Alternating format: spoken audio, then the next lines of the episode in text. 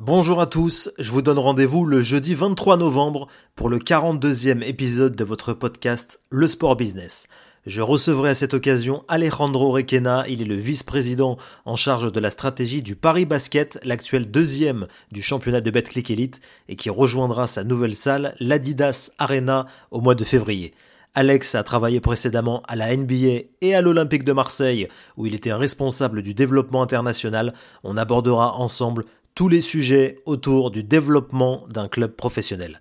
Si vous souhaitez suivre en direct cet échange et poser vos questions ou revoir cet entretien en replay et en vidéo, rendez-vous sur LinkedIn, sur mon profil Mathieu Poplimon ou sur la page Le Sport Business pour vous inscrire. Le podcast sera aussi, comme d'habitude, disponible en audio sur la plateforme d'écoute de votre choix.